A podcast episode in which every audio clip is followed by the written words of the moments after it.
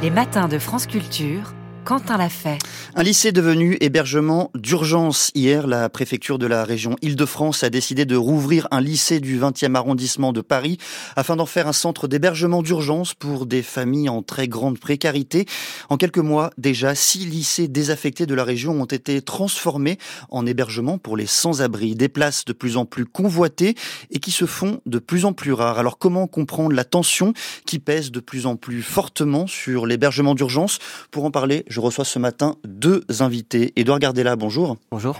Vous êtes euh, sociologue chargé de recherche au CNRS. Vous avez rédigé une thèse sur la politique sociale destinée aux personnes sans abri en France, appelée Urgence sociale. Et vous êtes également l'auteur de La solidarité individualiste, l'assistance moderne aux sans-abri et ses pathologies. C'est paru aux éditions Economica en mars dernier. À vos côtés, Manuel Domergue, bonjour.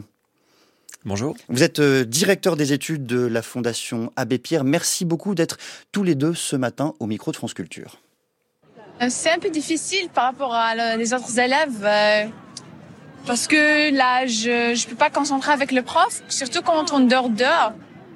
D'ailleurs, quand, je, quand on dort dehors, je dors pas vraiment. Je reste, je veille. Malgré que je suis allongée, mais j'ai toujours les yeux qui sont ouverts. Je surveille. Moi, je suis avec elle, je la protège. Je la protège le maximum. Je lui conseille de dormir, moi je reste éveillée. On veut juste euh, dormir un jour ou deux jours dans un hôtel ou dans un appartement, mais comme ça on n'a pas froid et on n'est pas malade. Quand ma mère, elle, n'a pas de couverture. Ta maman, elle n'a pas de couverture? Non. Ils ont volé les couvertures. Le rêve de cet enfant de 10 ans, avoir un appartement. Ah, ce serait mon rêve. Je m'imagine, euh, je suis assis dans le canapé, je regarde la télévision. Ce serait cool. Ce serait cool. Morceau choisi d'un reportage diffusé euh, hier soir aux 20h de France 2. Si j'ai commencé, euh, si j'ai souhaité commencer par donner la voix des enfants à ses enfants, c'est parce que Manuel Domergue, ces dernières années, la sociologie des personnes accueillies par l'hébergement d'urgence s'est profondément transformée. On y voit de plus en plus euh, d'enfants, de femmes et de personnes migrantes ou réfugiées. Pourquoi? Oui, effectivement, on n'est plus sur euh, l'image d'Épinal euh, du, marginal, euh, sans-abri, clochard d'il y a 30 ou 40 ans. De plus en plus, on voit des familles, on voit des, des enfants qui n'ont pas de place en hébergement d'urgence et encore moins en logement. C'est lié à la fois à la crise du logement, à la, pénurie euh, de plus en plus forte qu'on connaît, notamment la pénurie de logements sociaux. Et donc, bah, ceux qui en profitent habituellement sont euh, les familles. Et donc, euh, quand il y a une pénurie, ce sont ces familles qu'on retrouve davantage à la rue. Et puis des personnes migrantes, parce que on voit qu'il y a à la fois une augmentation depuis notamment 2015 des flux migratoires, sans être une submersion. Il n'y a rien d'extraordinaire, mais il y en a un petit peu plus qu'avant. Et, notamment ces deux dernières années, on a à peu près 140 000 demandeurs d'asile par an. Donc forcément, c'est ça, ça, crée une petite tension sur euh, l'accès à l'hébergement et puis une crise de l'hospitalité, de l'accueil. Euh, ces personnes migrantes sont de moins en moins euh, accueillies, acceptées, y compris quand elles font des demandes d'asile, et donc on les retrouve davantage à la rue ou en hébergement d'urgence quand elles y accèdent. Près de 3000 enfants dorment chaque nuit présentement dans la rue, en majorité des, exilés et des demandeurs d'asile. Edouard Gardella, comment est-ce qu'on l'explique Comment vous l'expliquez vous aussi? Est-ce que c'est le fruit notamment et pour une large part de la crise sociale que traverse notre pays? Alors, comme l'a dit Emmanuel hein, enfin, le, monde associatif a une expertise euh, développée euh, sur les, les causes hein, de, de, de, ce qui arrive euh, donc dans le secteur de l'hébergement d'urgence. Et comme comme l'a rappelé Emmanuel Domergue, hein, c'est c'est là les, les, causes sont assez claires. C'est le changement démographique de de des, des flux qui arrivent, qui demandent l'hébergement d'urgence. Et effectivement, on voit en fait un lien très fort entre l'augmentation de la part des personnes étrangères euh, en demande d'asile, notamment euh, devant les hébergements d'urgence, et euh, la hausse de la part des enfants, des mineurs, qui en fait sont bah, accompagnent, alors, accompagnent soit des adultes, soit sont des mineurs isolés aussi, puisqu'il y a aussi ce phénomène-là qui est relevé par le monde associatif. Manuel Demergue, est-ce que euh, tous les territoires de France, toutes les régions sont, sont concernés par euh, cette crise de l'hébergement d'urgence, par cette hausse également des demandes? Alors, pas tous les territoires. Il y a des, des territoires en tension euh, euh, du point de vue du logement qui sont les mêmes que ceux qui sont en tension pour l'accès à l'hébergement. Je pense évidemment aux grandes métropoles, Paris, Lyon, Marseille, euh, Strasbourg.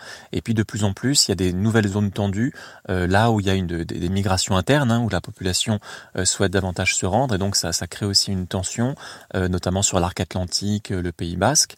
Et donc c'est pas une crise qui est limitée à Paris ou à l'Île-de-France, qui serait quelque part un peu rassurant en disant bah, il suffirait que les personnes se répartissent mieux sur le territoire.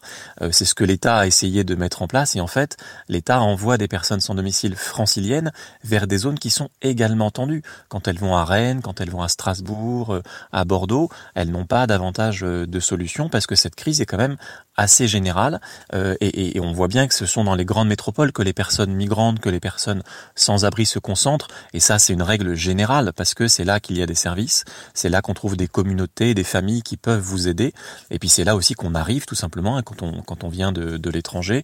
Euh, et c'est là qu'on a accès à des à des transports en commun, à des distributions alimentaires. Euh, et c'est là où il y a des places d'hébergement, euh, tout simplement. Hein. Si vous allez à la campagne dans un coin perdu, vous n'aurez aucune solution ni de distribution alimentaire ni d'hébergement. Donc c'est assez logique que ces personnes aillent dans les grandes métropoles. Et c'est là, dans ces endroits, qu'il faut les accueillir correctement avant de leur donner le choix d'aller habiter éventuellement à d'autres endroits. Mais il faut que ce soit une question de choix.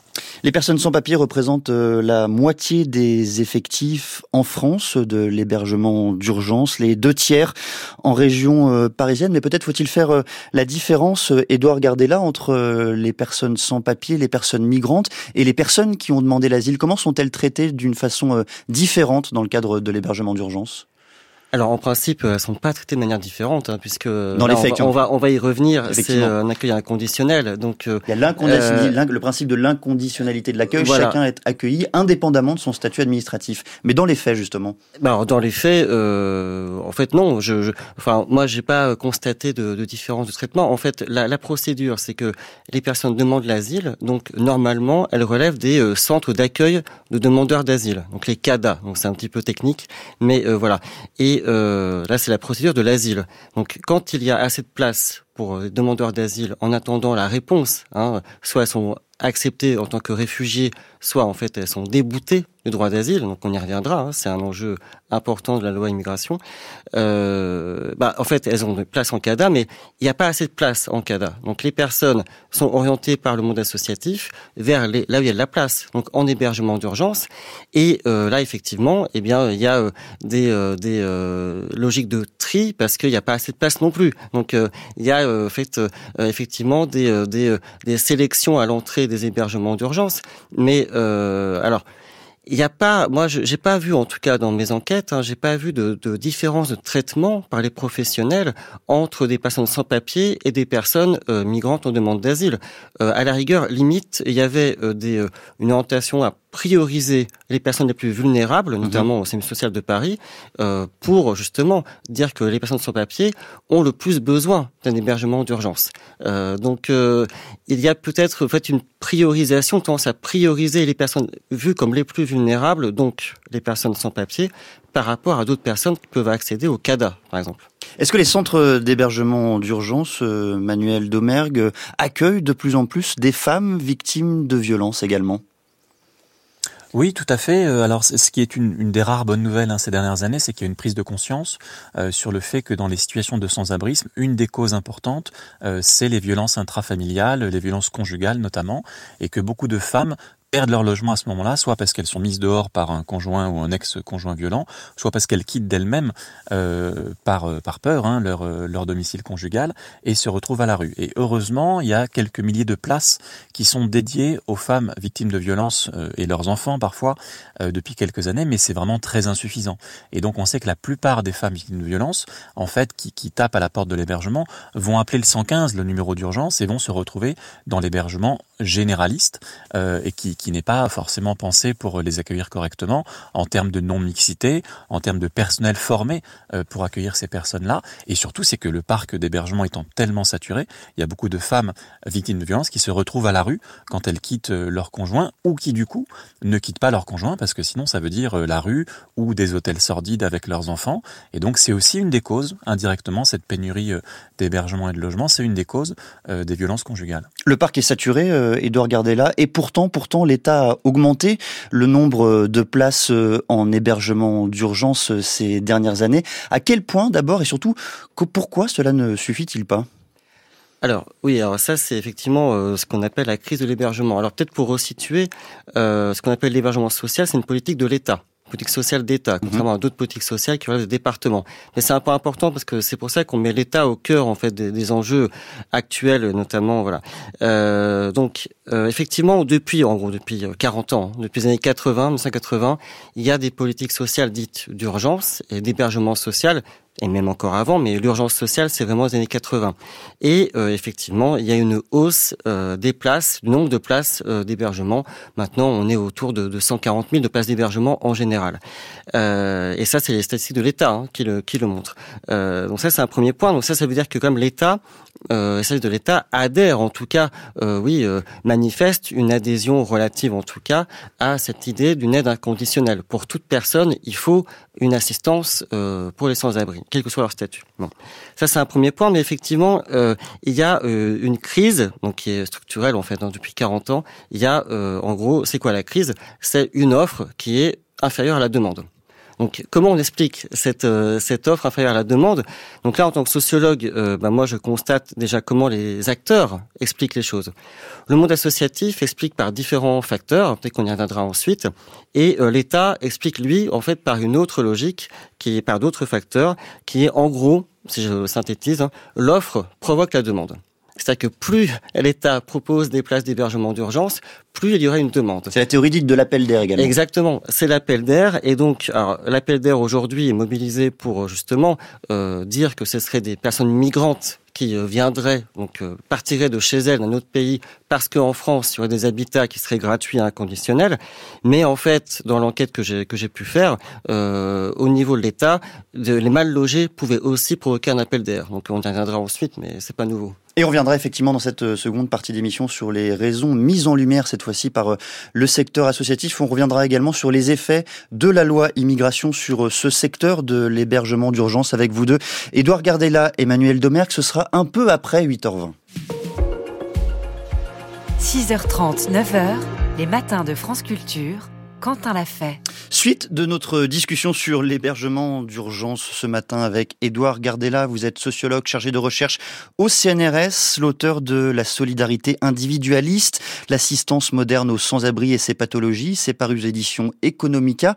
En mars dernier, à vos côtés, Emmanuel Domergue, vous êtes le directeur des études de la Fondation Abbé Pierre. Et dans la suite de cette discussion, je voudrais que l'on se concentre un instant sur euh, la loi immigration votée le 19 décembre dernier et ses effets sur l'hébergement d'urgence, loi immigration dont l'article 19 prévoit, je cite, que l'étranger ne bénéficiant pas d'un droit au séjour en France et faisant l'objet d'une décision portant obligation de quitter le territoire français ne peut être hébergé au sein du dispositif d'hébergement d'urgence que dans l'attente de son éloignement. Fin de citation. Manuel Domergue, à quel point cet article est-il une rupture pour euh, la politique de l'hébergement d'urgence en France? Alors sur le principe, c'est une rupture euh, fondamentale, hein, parce que jusqu'ici, on l'a dit, l'hébergement d'urgence euh, fonctionne avec de l'accueil inconditionnel. Toute personne en situation de détresse a droit à l'hébergement d'urgence. À partir du moment où, avec cette, cette loi, on dit sauf euh, telle et telle catégorie, on revient sur le sur sur ce principe important et du coup après on peut ajouter n'importe quel critère avec des jugements moraux, avec les personnes qui ont été par exemple qui ont un casier judiciaire, peut-être un jour on pourra dire qu'elles n'ont pas droit. Là les personnes qui sont sous OQTF, donc euh, qui sont condamnées à quitter le territoire, dans les faits on ne sait pas ce que ça va ce que ça va produire parce que c'est très mal écrit, hein, comme toute cette loi d'ailleurs. Euh, il est dit ne peut pas être hébergé en hébergement d'urgence que dans l'attente de son éloignement. Qu'est-ce que ça veut dire? Je pense que dans l'idée ça veut dire que euh, quand vous avez une OQTF, vous avez 30 jours pour quitter de vous-même le territoire. Donc je pense que ça veut dire que pendant 30 jours, les personnes auront droit à l'hébergement d'urgence et plus après. Mais c'est pas très clair parce que dans l'attente de l'éloignement, évidemment, après avoir été éloigné, on n'a pas le droit à l'hébergement, mais on n'est plus en France. Donc ça, le, Conseil constitutionnel euh, va, donner son avis. On verra si euh, la loi est assez claire. Moi, je pense que non.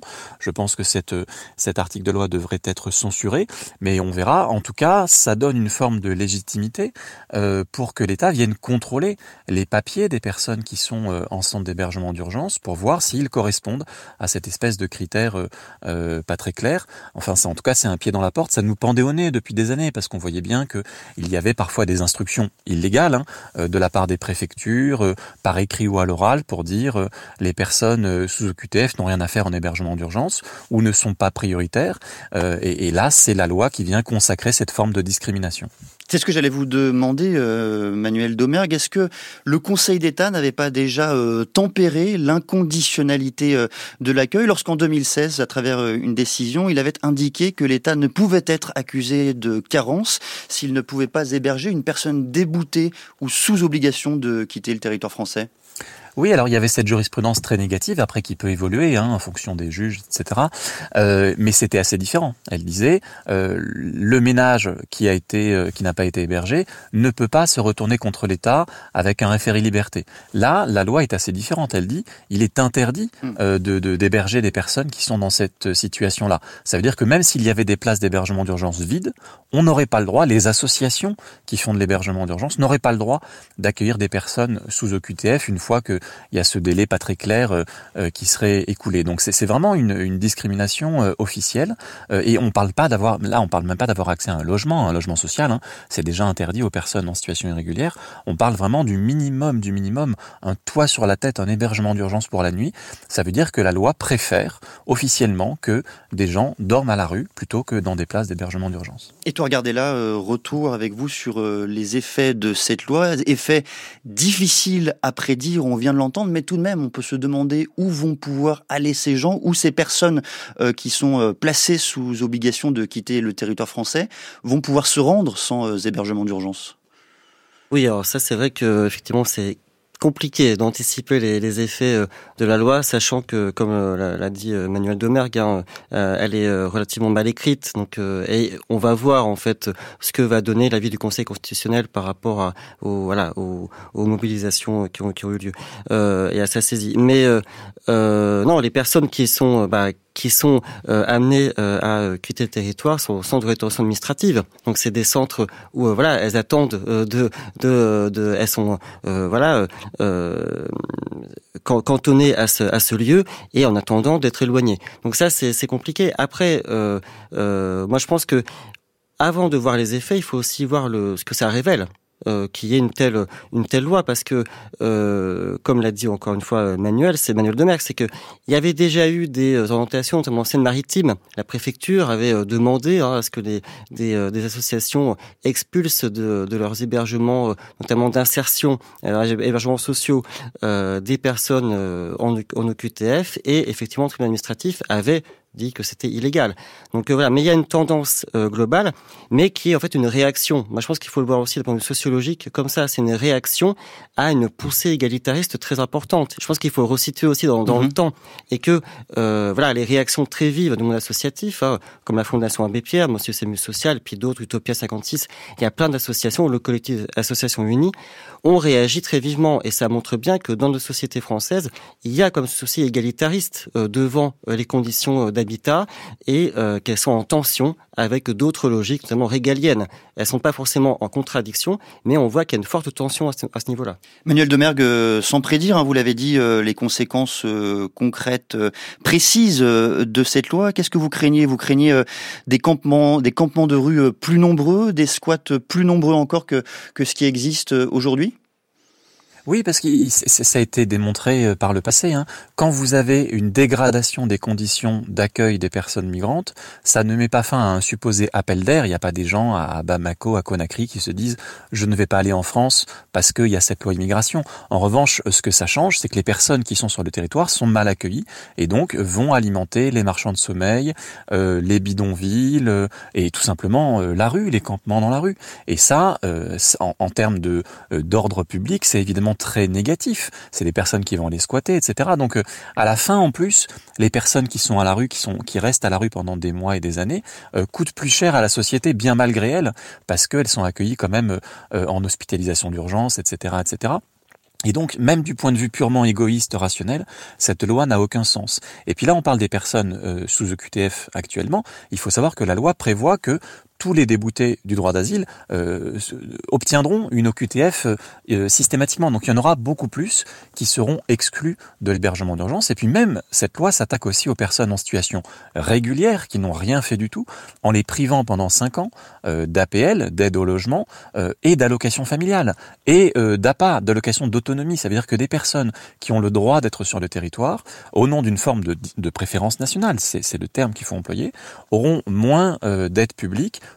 pour accéder au logement notamment. Et donc ça, ça veut dire que des personnes qui ont passé parfois peut-être des années en situation irrégulière ou situation complexe, le jour où elles ont enfin un titre de séjour, c'est pas la fin du voyage pour elles, c'est encore, il faut encore attendre 5 ans, un peu moins si elles travaillent, euh, pour avoir droit à des aides qui sont aujourd'hui indispensables pour avoir un logement, notamment un logement social, et que si on, on supprime à une famille allocation familiale et APL, ça fait parfois 500, 600, 700 euros en moins par mois, et donc elles ne peuvent pas accéder au logement social dans ces conditions. Et donc où est-ce qu'elles vont aller?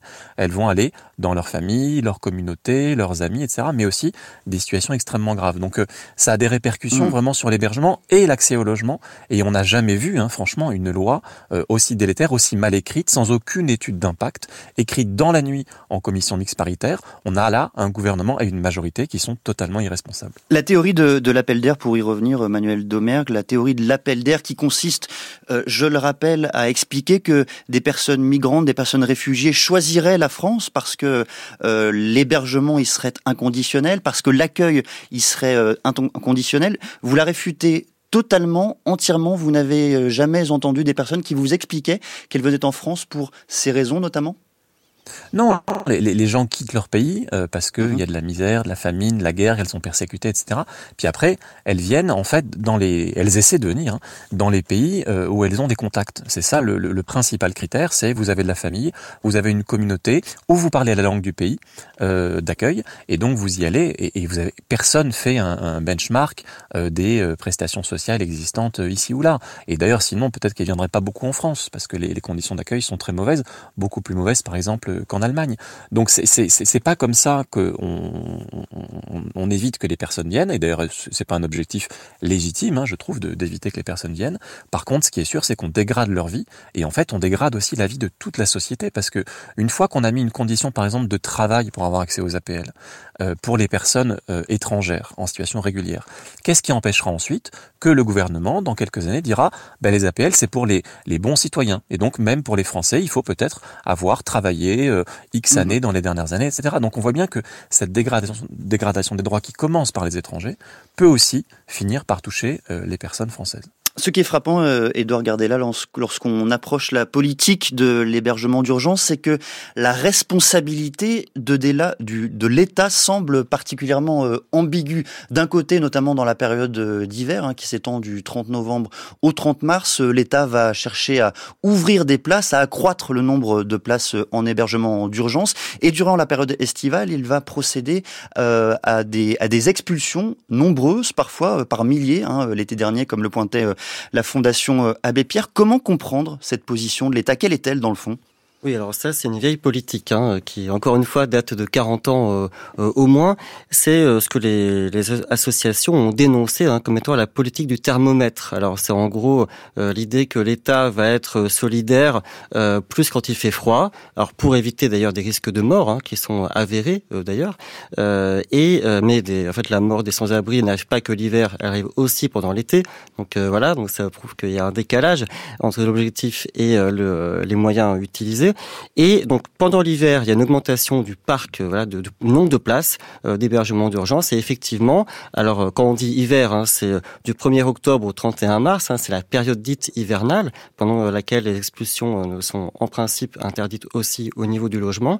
Et puis à partir du 1er avril jusqu'au donc 30, 30 septembre, il y a donc la période dite ordinaire, où là effectivement l'État peut avoir tendance à diminuer, enfin en tout cas revenir sur le nombre de places qu'il avait augmenté euh, six mois avant.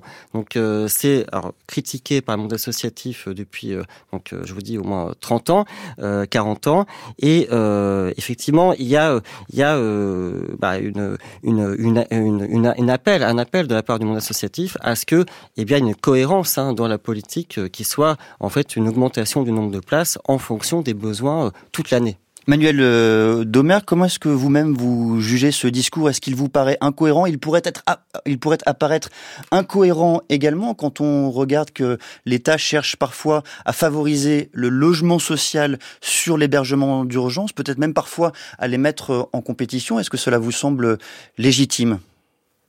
Bah alors, le, la politique du logement d'abord, de dire que les solutions d'hébergement telles qu'on les connaît aujourd'hui, 300 000 places d'hébergement, euh, ne sont pas des bonnes solutions et que les meilleures solutions, c'est d'accéder au logement pour les personnes. Ça, c'est tout à fait juste et nous, on l'a évidemment promu euh, depuis des années et des années. Il se trouve que le gouvernement l'a repris à son compte en 2017 mhm. et c'est très bien. Sauf que euh, il met pas en concurrence le logement social et l'hébergement d'urgence.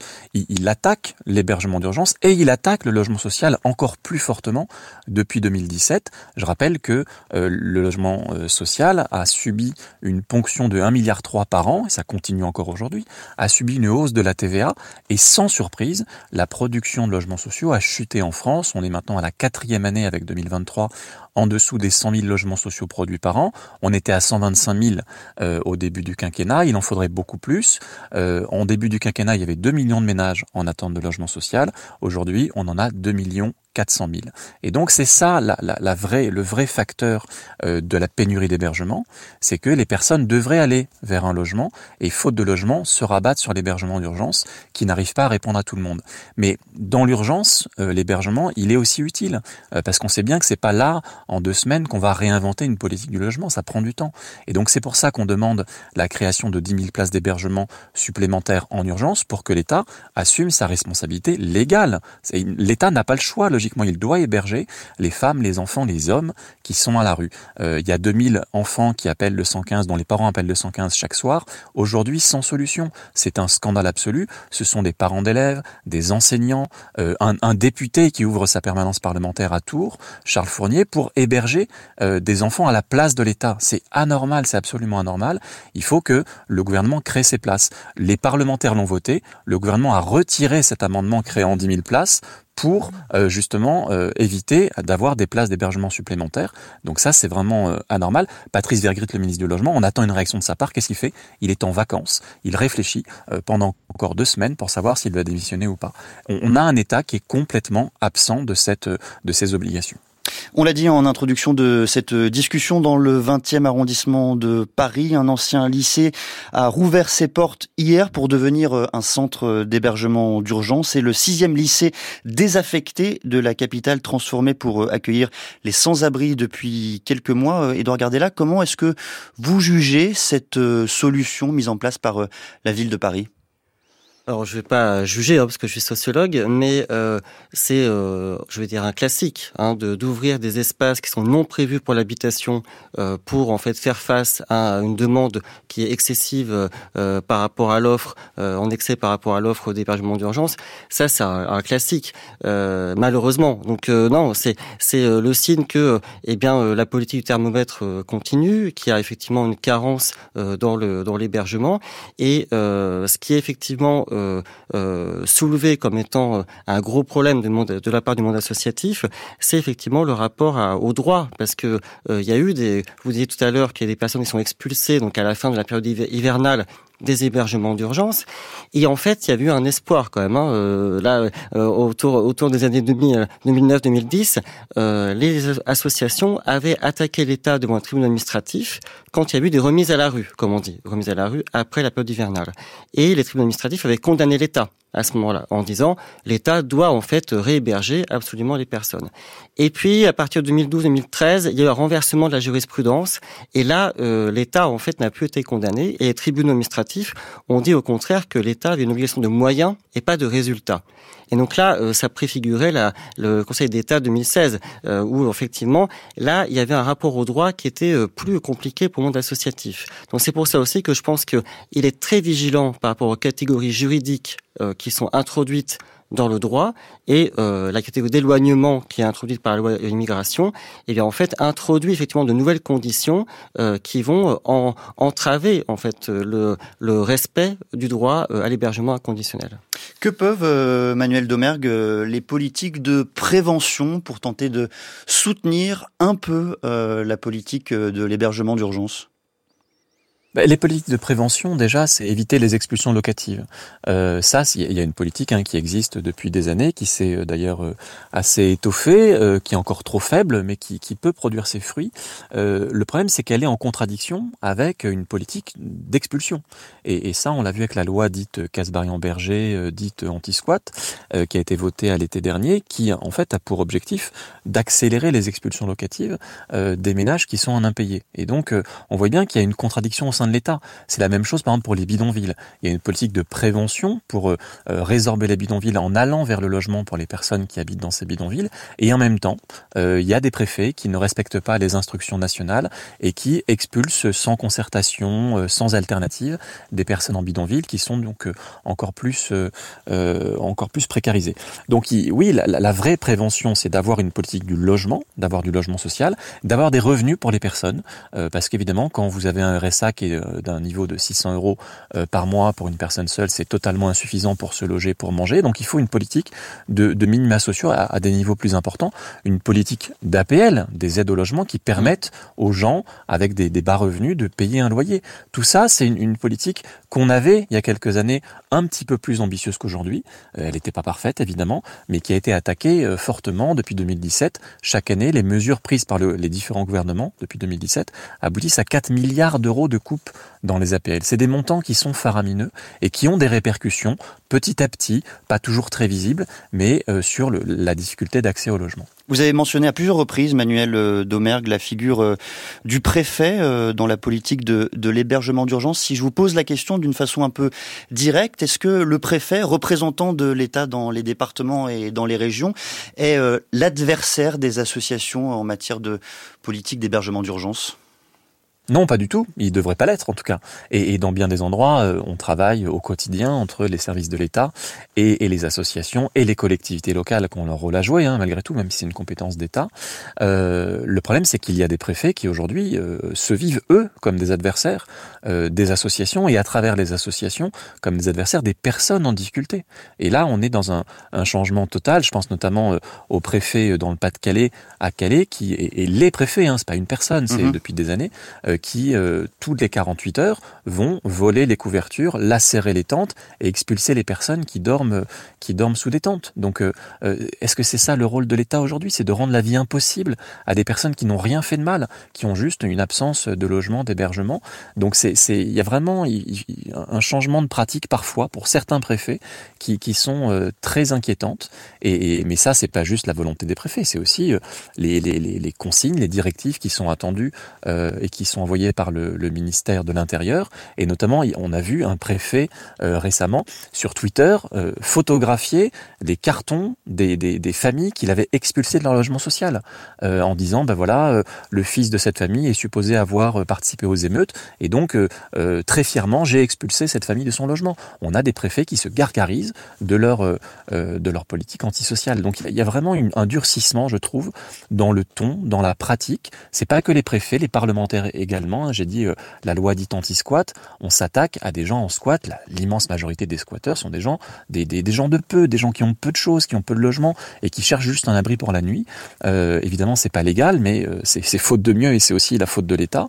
Et ils sont dépeints comme euh, des délinquants, des criminels. Et c'est la faute des parlementaires, du ministère, aussi parfois de certains médias un peu racoleurs qui érigent les mal logés, les pauvres, en ennemis, en fainéants, en étrangers délinquants et c'est toute cette absence de fraternité quelque part qui doit nous alerter, parce que c'est quelque part la société tout entière, par ses élites en particulier, qui bascule dans un sens extrêmement inquiétant. Edouard Gardella, quelle analyse faites-vous vous-même comme euh, sociologue de l'opposition, des frictions qui peuvent apparaître entre les associations d'un côté, le corps préfectoral, alors partout les préfets, mais une part du corps préfectoral dans les territoires sur ce sujet de l'hébergement d'urgence. Non, mais c'est le signe effectivement qu'il y a une déconnexion de certaines euh, élites administratives par rapport aux réalités du terrain, euh, un manque de dialogue, en fait un manque de coordination entre les groupes sociaux, entre les groupes euh, renvoyant à l'État au niveau local, au niveau central, et le monde associatif euh, qui qui est justement sur le terrain, des professionnels